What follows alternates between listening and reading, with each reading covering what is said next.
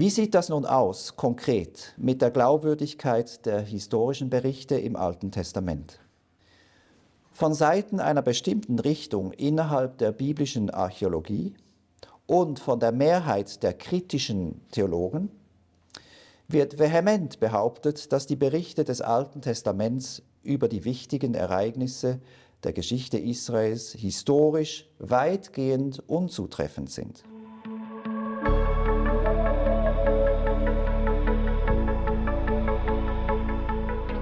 Seien Sie herzlich gegrüßt aus der IHL im Bad Liebenzell im Nordschwarzwald. Heute gehen wir der Frage nach, nach der historischen Glaubwürdigkeit des Alten Testaments und der Bibel insgesamt. Warum?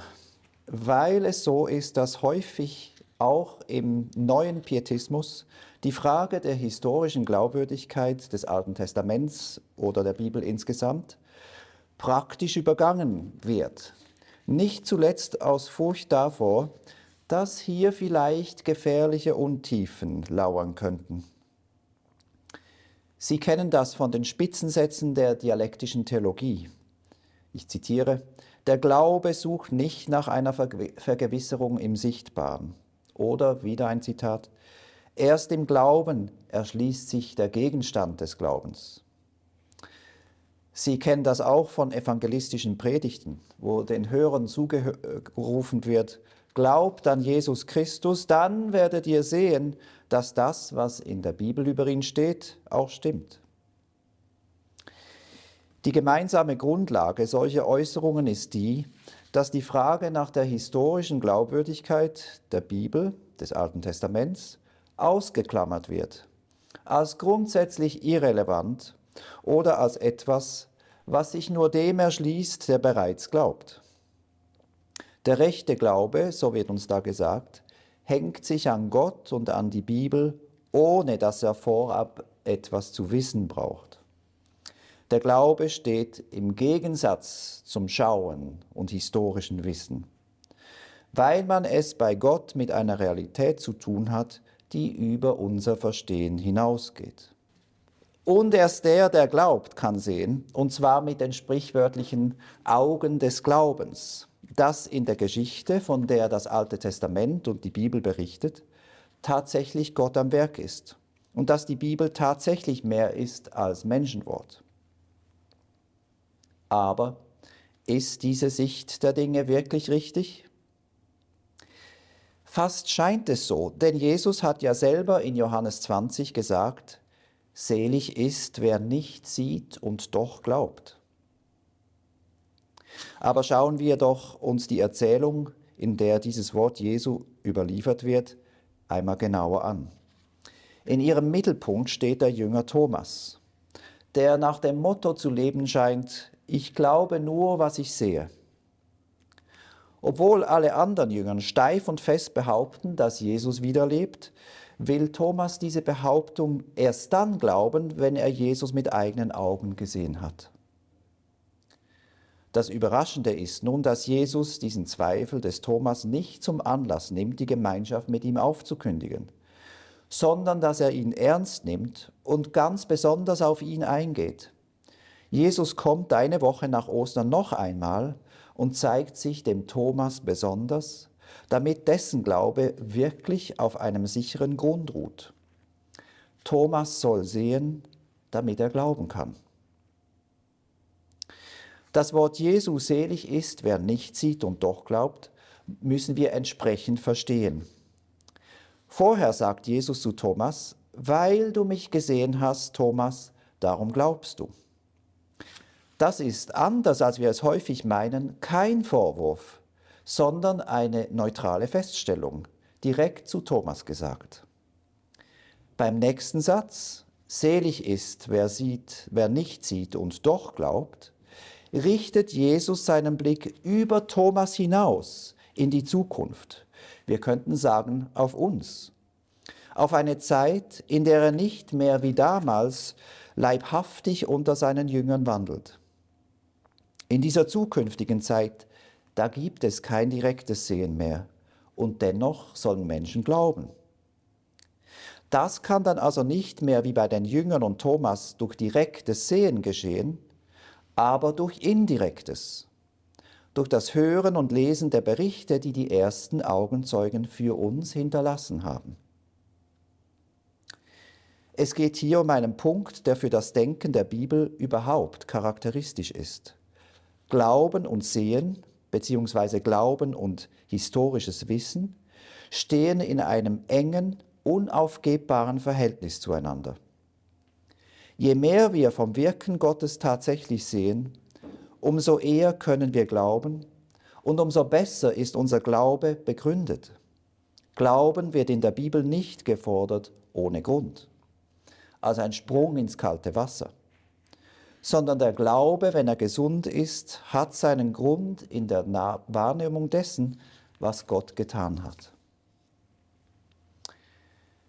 Wie sieht das nun aus, konkret, mit der Glaubwürdigkeit der historischen Berichte im Alten Testament? Von Seiten einer bestimmten Richtung innerhalb der biblischen Archäologie und von der Mehrheit der kritischen Theologen wird vehement behauptet, dass die Berichte des Alten Testaments über die wichtigen Ereignisse der Geschichte Israels historisch weitgehend unzutreffend sind. Wir müssen dieser Behauptung in zwei Anläufen nachgehen. Das erste, was ist der methodische Hintergrund dieser Behauptung? Und das zweite, wie sieht das mit den Einzelereignissen aus? Nun das erste, der methodische Hintergrund. Dieser Hintergrund ist folgender. Weil die Bibel, so sagen diese Leute, ein religiöses Buch ist, voreingenommen zugunsten Israels und seines Gottes im Alten Testament und analog zugunsten Jesu und seiner Jünger im Neuen Testament, kann man diese Berichte nicht als historische Quellen ernst nehmen.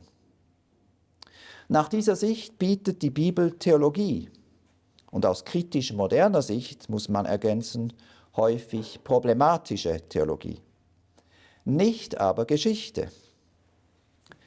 Verschärfend kommt hinzu, dass die Bibel das Produkt eines langen Überlieferungsweges ist, mit Wurzeln in mündlichen Überlieferungen, und da passiert es zwingend, dass die Zugänge zu den ursprünglichen Ereignissen verschüttet werden.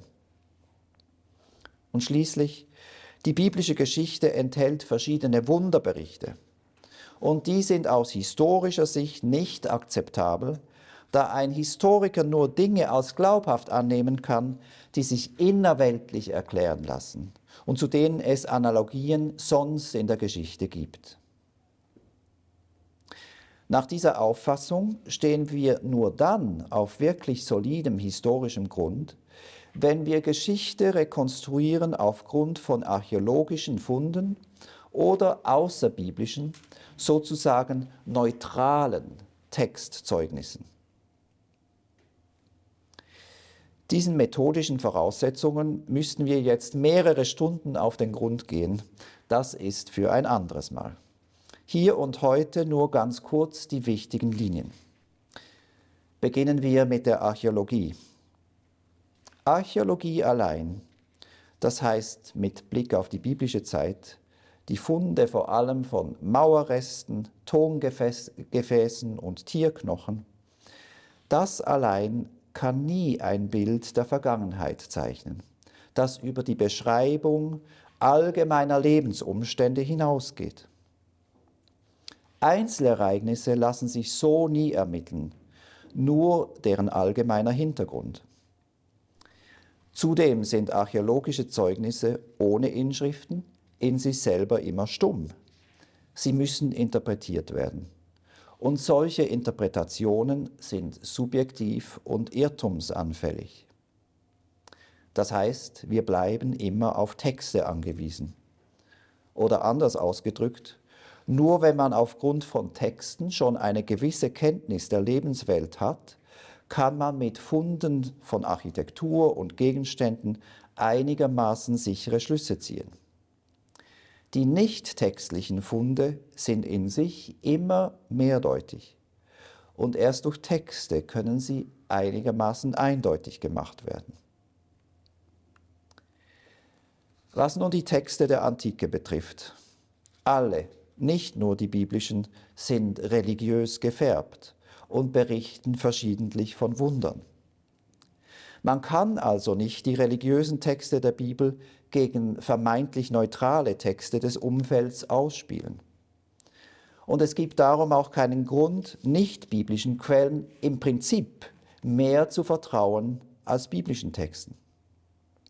Sondern alle Texte müssen als potenzielle Informationsquellen gleichermaßen ernst genommen werden. Nun heißt aber ernst nehmen nicht einfach, diesen Quellen blind zu vertrauen. So geht das nicht in der Geschichtswissenschaft.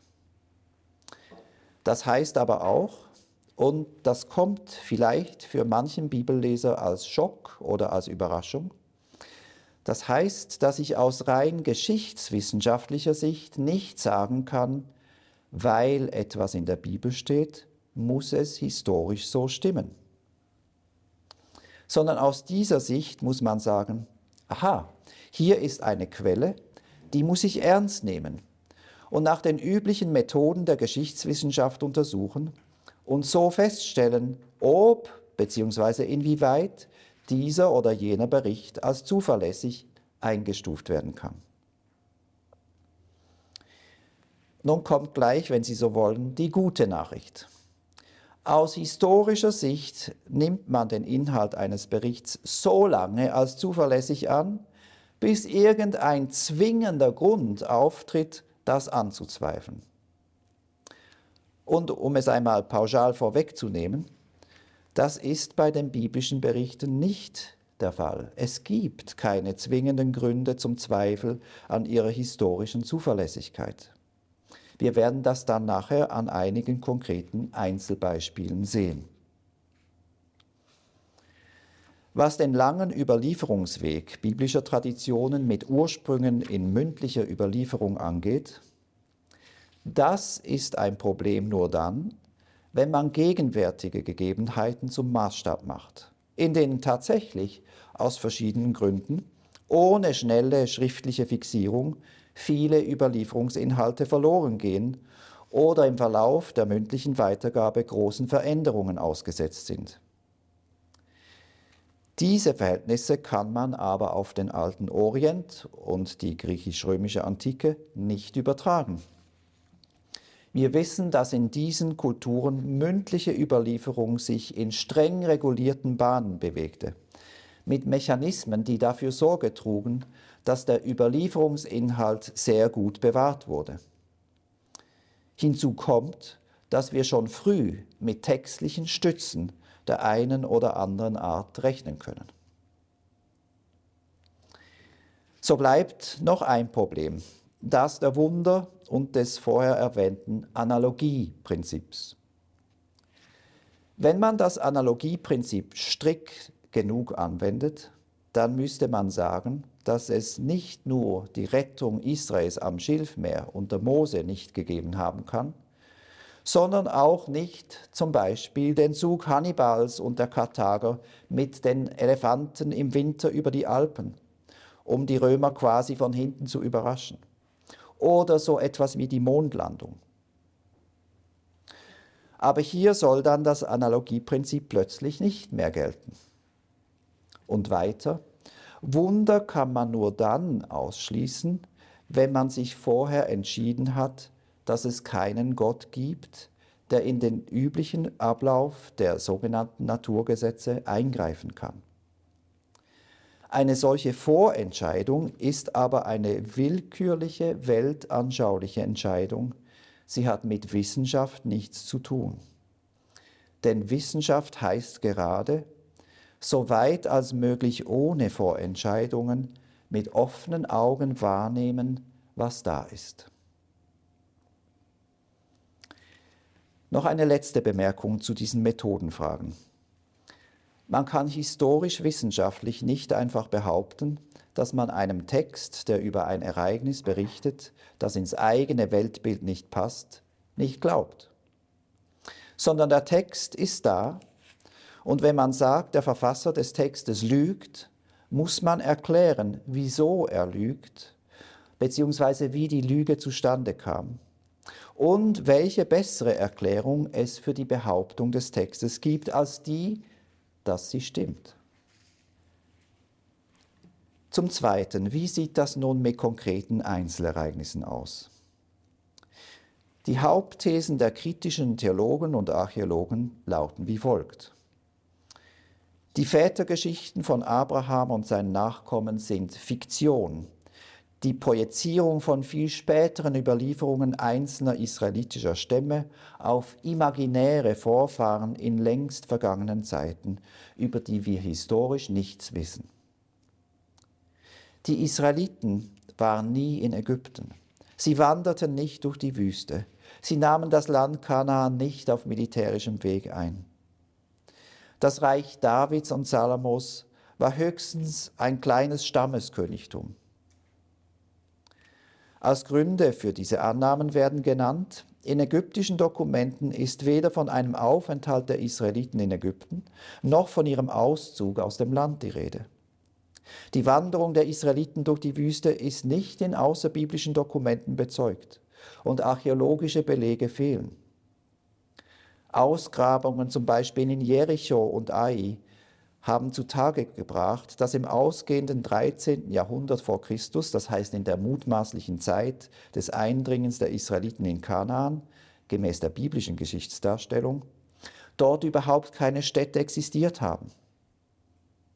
Die Entstehung zahlreicher neuer Siedlungen im Gebiet des zentralen Hügellandes zwischen Jordan und Mittelmeer lasse sich damit erklären, dass die schon länger in dieser Gegend lebenden Hirten gezwungen waren, sich in festen Siedlungen niederzulassen und Ackerbau zu betreiben, weil die kananäischen Städte in den Ebenen, die bisher für die Versorgung mit Getreide usw. So gesorgt hatten, sich in einem Prozess der Auflösung befanden. Was die Epoche Davids und Salomos betrifft, hier wird gesagt, Ausgrabungen haben nur wenige und nur kleine Bauten aus dieser Zeit zutage gefördert. Jerusalem selber war gemäß den archäologischen Funden nur eine kleine, unbedeutende Stadt. Von einem salomonischen Tempel gibt es keine wirklichen Spuren. Soweit die Thesen dieser kritischen Schule. Zu den Vätergeschichten zuerst. Es handelt sich bei den Vätergeschichten um ein religiöses Zeugnis, in der Tat, und um ein Einzelzeugnis. Für die historische Forschung sind Einzelzeugnisse weniger günstig, natürlich, als eine Situation, in der man verschiedene Zeugnisse hat, die über ein Ereignis oder eine Epoche berichten. Aber für sich genommen schließen diese Faktoren nicht aus, dass die Berichte zuverlässige historische Informationen enthalten können. Mit der Ausnahme von 1. Mose 14 muss man anerkennen, dass in den biblischen Berichten über die Väterzeit selbst keine Informationen enthalten sind, die es ermöglichen, die Periode von Abraham bis Jakob in einem absoluten Datum unterzubringen. Aber dann kann man immer noch fragen, ob Materialien aus dem weiteren alten Orient es ermöglichen, ein Bild jener Zeit zu zeichnen, in der die Vätererzählungen einen Sinn ergeben. Die Frage ist also, ob die außerbiblischen Evidenzen das biblische Bild der Väterzeit im Allgemeinen bestätigen oder nicht. Wenn dies der Fall ist, ist das zwar kein direkter Beweis für die Glaubwürdigkeit der biblischen Geschichte über die Väter, aber eine starke Stütze dafür. Mehr können wir nicht erwarten, weil es keine Dokumente aus dieser Zeit gibt von Familienclan-Vätern. Hierzu nun zwei positive Beobachtungen. Man erkennt eine Reihe wichtiger Fälle, in denen die Bräuche, Überzeugungen und Handlungen der Väter denen einer späteren Zeit offensichtlich widersprechen. Sie also nicht später erfunden werden sein können. Abraham zum Beispiel heiratet seine Halbschwester und Jakob heiratet zwei Schwestern. Beides wird in 3. Mose 18 ausgeschlossen. Ein weiteres Beispiel.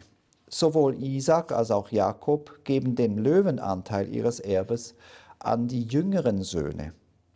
Das aber steht im Widerspruch zu späteren Regelungen, wie zum Beispiel in 5. Mose 21, 15 bis 17, wo genau das verboten wird.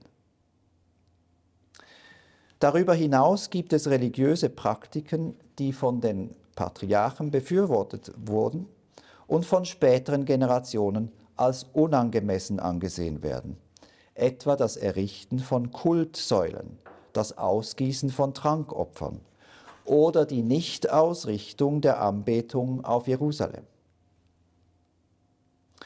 Man muss sich bei all dem fragen, wie wahrscheinlich es ist, dass viel spätere Autoren, so wie es die kritischen Theologen voraussetzen, die rein aus ihrer Fantasie herausschrieben, ein Bild ihrer Gründerväter malen, das solche Dinge beinhaltet. Das würde keinen Sinn ergeben.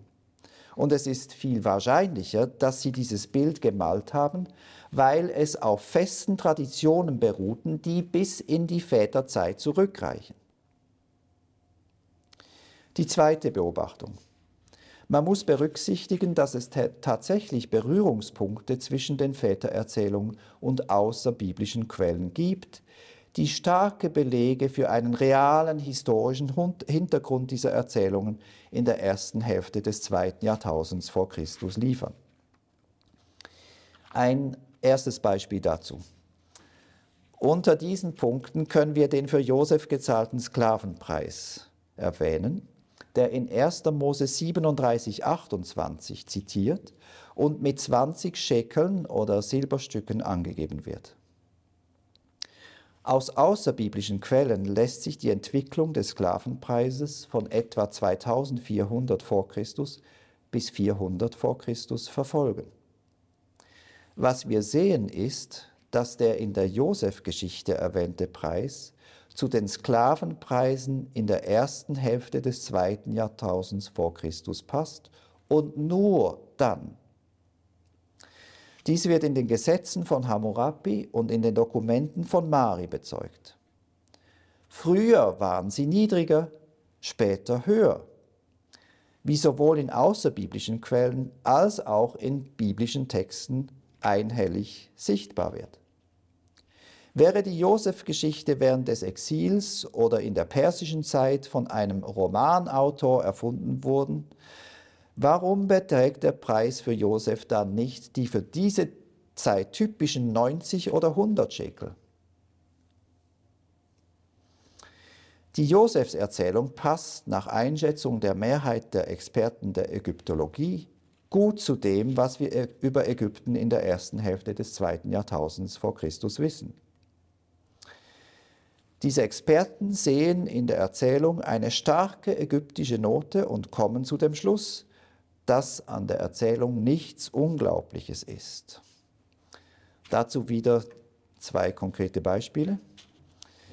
Erstens die ägyptischen Namen in der Josefserzählung.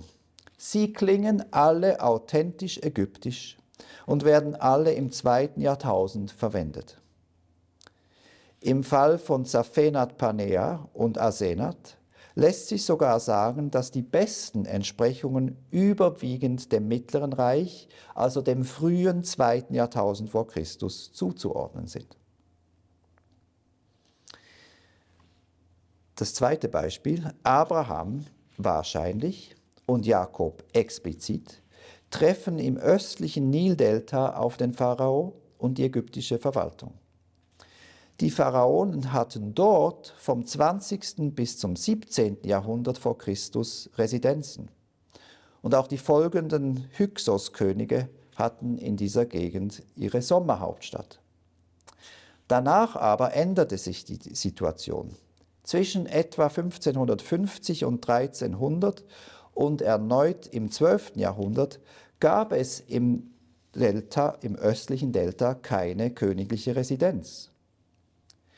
Es gab dann später von ungefähr 1070 bis 300 erneut ein wichtiges Zentrum in der Gegend, genannt Tanis oder Zoan. Aber in den biblischen Texten wird dieser Ort dann namentlich erwähnt.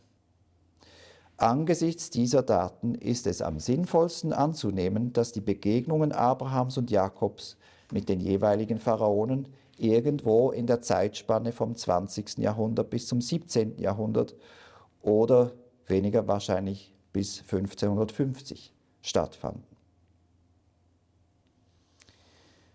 Das zu den Vätergeschichten. Nun gehen wir weiter in der Geschichte.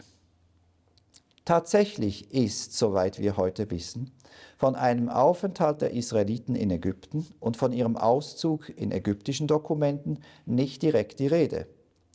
Und tatsächlich gibt es, jedenfalls bisher, keine außerbiblischen Zeugnisse für die Wüstenwanderung der Israeliten. Zu beidem aber ist zu sagen, das Nichtvorhandensein von Belegen für ein Ereignis beweist noch nicht, dass dieses Ereignis nicht stattgefunden hat. Ein ganz wichtiges Prinzip der historischen Forschung. Das Fehlen von außerbiblischen Bestätigungen ist im Blick auf den Exodus überhaupt nicht verwunderlich. Denn zum einen gehört es nicht zu den Gepflogenheiten ägyptischer Geschichtsdarstellung, eigene Niederlagen zu dokumentieren. Und zum anderen sind die Israeliten bei ihrer allfälligen Wüstenwanderung nur mit solchen Völkern in Berührung gekommen, von denen uns überhaupt keine eigenen historischen Berichte überliefert sind. Zudem gibt es Ereignisse, die sich von ihrem Wesen her grundsätzlich jeder archäologischen Überprüfbarkeit entziehen, wie zum Beispiel die in 2. Mose 13, 14 behauptete Teilung des Schilfmeers. Für den Aufenthalt von Westsemiten in Ägypten in der ersten Hälfte des zweiten Jahrtausends und ihre Verwendung als Sklaven gibt es aber sowohl textliche wie bildliche Zeugnisse. Das passt gut als Hintergrund für die biblische Exodusgeschichte, auch wenn es sie nicht direkt beweist. Die Ausgrabungen von Adam Sertal auf dem Berg Ebal und im übrigen nördlichen Teil des zentralen palästinischen Hügellandes haben zu Ergebnissen geführt, die sehr wohl in der Lage sind, die biblischen Berichte von der Landnahme der Israeliten in mancherlei Hinsicht als historisch plausibel erscheinen zu lassen. Eine auf das Jahr 1200 vor Christus zu datierende Altaranlage auf dem Ebal entspricht offenbar in wesentlichen Zügen den Grundcharakteristika des israelitischen Kultsystems des ersten und zweiten Tempels in Jerusalem. Da die materielle Kultur dieser Altaranlage mit derjenigen in den gleichzeitig neu entstehenden Siedlungen im zentralen palästinischen Hügelland übereinstimmen, ist klar, dass diese Siedlungen und die Altaranlage der gleichen Volksgruppe zugehören dass es sich bei dieser Volksgruppe um die Israeliten handelt, ist aufgrund der Übereinstimmung mit dem biblischen Bericht, zum Beispiel Josua 8, und der Kontinuität mit dem späteren israelitischen Kultsystem sehr wahrscheinlich. In dieselbe Richtung weist die Tatsache, dass die in den Ausgrabungen greifbare Kultur dieser neuen Siedlungen, wir denken hier an die Tongefäße, den Haustyp und so weiter, bruchlos übergeht in die spätere israelitische Kultur, deren Identifizierung als israelitisch nicht umstritten ist. Aus einem weiteren Grund legt es sich nahe, die historische Zuverlässigkeit der Berichte über die übrigens auch nach dem Buch Josua nur partielle Landnahme der Israeliten wesentlich höher zu veranschlagen, als die kritischen Theologen das tun. In der auf das letzte Jahrzehnt des 13. Jahrhunderts vor Christus zu datierenden Stele des Pharaos Meremptar wird erwähnt, dass er im Zusammenhang seines Feldzugs in der Levante auf eine ethnische Gruppe namens Israel gestoßen ist. Das heißt, bereits in dieser Zeit lebt also auf dem Gebiet des zentralen palästinischen Hügellands eine Gruppe, die für Außenstehende eine besondere ethnische Größe darstellt, die sich von den übrigen Bewohnern Kanaans abhebt. Damit erscheint die These, dass es sich bei den frühen Israeliten lediglich um aus Kanaan selber stammende Viehhirten handelte, Sie erinnern sich, wir haben das vorher gehört, die nur aufgrund des Niedergangs der kananäischen Stadtkultur zu einem sesshaften Leben in festen Siedlungen übergingen, als sehr unwahrscheinlich. Auf der anderen Seite ist zuzugeben, dass wenigstens auf den ersten Blick der archäologische Befund an verschiedenen Orten in Palästina die biblischen Berichte über eine Zerstörung in der Zeit Josuas nicht bestätigt. Wie gehen wir damit um? Erstens, in vielen Fällen erlauben Ausgrabungsbefunde nicht abschließende Urteile. In der Regel werden nicht ganze Städte ausgegraben, sondern nur Teile von ihnen, sodass spätere Ausgrabungskampagnen die Ereignisse früherer in manchen Fällen modifizieren. Wurde eine bestimmte Schicht in der Ausgrabung von 1980 zum Beispiel im Sektor A eines Tell nicht entdeckt, kann sie bei einer anderen Ausgrabung 2030 im Sektor D desselben Tells durchaus auftauchen. Und schon sieht die archäologisch rekonstruierbare Geschichte der Stadt anders aus. Zweitens, Befunde von Ausgrabungen sind in mancherlei Hinsicht auf Interpretationen angewiesen, wie wir schon gesehen haben. Interpretationen, die nicht den Charakter von Hard Facts haben. So muss zum Beispiel das Nichtauffinden einer Mauer in Jericho aus der Zeit um 1200 vor Christus, das heißt die vermutliche Zeit Josuas, nicht heißen, dass die Siedlung überhaupt nicht befestigt war und es keine Stadtmauern gab sondern es ist sehr gut möglich, dass die Mauer aus der vorhergehenden Zeit, aus der mittleren Bronzezeit, weiterverwendet wurden. Ebenso bildet die genaue Datierung einer bestimmten Schicht in manchen Fällen Gegenstand heftiger Diskussionen unter den Spezialisten, den Archäologen, und ist also nicht einfach ein gegebenes Faktum. Weiter im Ablauf der Geschichte die Zeit Davids und Salomos. Das Fehlen von archäologischen Spuren hinsichtlich einer größeren Bautätigkeit Davids steht nicht im Widerspruch, sondern im Einklang mit dem Bild, das die Bibel über David zeichnet. David ist nach dem biblischen Bericht Feldherr, aber nicht ein herausragender Bauherr. Die heute oft anzutreffende Minimalisierung der Bautätigkeit Salomos wiederum, die im Gegensatz zur biblischen Darstellung dieses Königs steht, wird nur erreicht auf dem Weg der Spätdatierung von Ausgrabungen in verschiedenen Städten Israels, zum Beispiel in Megiddo und Dan. Diese Spätdatierung weg vom 10. hin ins 9. Jahrhundert ist aber sehr umstritten und die Möglichkeit, dass manche der in Frage stehenden Baumwerke in Wirklichkeit Salomo zuzuschreiben sind, besteht weiter. Das Fehlen imposanter Überreste aus der Zeit Davids und Salomos in Jerusalem ist nicht einfach als Hinweis auf die geringe Bedeutung ihrer Reiche interpretierbar, sondern hat einsichtige Gründe. Die Hanglage der Stadt Davids lässt es anders als bei gewöhnlichen Tell nicht zu, dass die Schichten der verschiedenen Siedlungsperioden ungestört, ungestört übereinander liegen können, sondern die Siedlungsspuren der Bewohner einer gegebenen Epoche werden von den Bewohnern der nachfolgenden Epoche mehr oder weniger vollständig weggeräumt, aus topografischen Gründen. Und zum anderen ist der wichtigste Bereich der Stadt, der Tempelberg, für Ausgrabungen praktisch unzugänglich, sodass das Fehlen von Funden in diesem Gebiet überhaupt keine Rückschlüsse zulässt. Von Vertretern der minimalistischen Schulen, der kritischen Schulen, völlig übergangen beziehungsweise mit merkwürdigen Argumenten umgedeutet, wird die vor einigen Jahrzehnten in Tel Dan gefundene Stele mit einer aramäischen Inschrift aus der zweiten Hälfte des 9. Jahrhunderts vor Christus. In dieser, wohl vom aramäischen Herrscher von Damaskus verfassten Inschrift, ist vom Haus Davids als Bezeichnung des Reiches Juda bzw. seines Herrscherhauses die Rede. Diese außerbiblische Erwähnung des Namens Davids etwa 100 bis 150 Jahre nach seinem Tod zeigt, dass es sich bei David jedenfalls um eine historische Figur und auch um eine in der internationalen Politik bekannte Erscheinung gehandelt hat.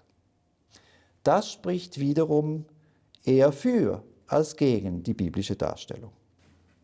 Was den Tempel betrifft. Dieser wird von den kritischen Theologen als fabelhaft angesehen, als Produkt der Fantasie späterer Schreiber aus der nachexilischen Zeit. Aber die Details vom Bauplan, Konstruktion und Ausstattung haben ihre Parallelen in Tempeln des kananäischen und phönizischen Raums aus der Bronze- und Eisenzeit. Das heißt der Zeit ungefähr von Salomo. Die genauesten Übereinstimmungen finden sich im 10. und 9. Jahrhundert, das heißt genau der Zeit Salomos. Der letzte Punkt. Auffällig ist, dass alle bisher gefundenen schriftlichen außerbiblischen Quellen der Antike, soweit sie sich direkt auf Ereignisse beziehen, die das biblische Geschichtsbild betreffen, diesem nicht widersprechen, sondern es bestätigen. Damit kommen wir zum Schluss. Das oben erwähnte Pauschalurteil bestätigt sich. Wenn man mit den üblichen historischen Methoden und nicht, wie viele kritische Theologen, mit einem prinzipiellen, letztlich unwissenschaftlichen Skeptizismus an die biblischen Texte geht, erweisen sich diese in den großen Linien in der Tat als historisch zuverlässig. Und darum können sie auch als sicheres Fundament für die objektive Begründung unseres Glaubens dienen. Aber dazu mehr in einem anderen Zusammenhang.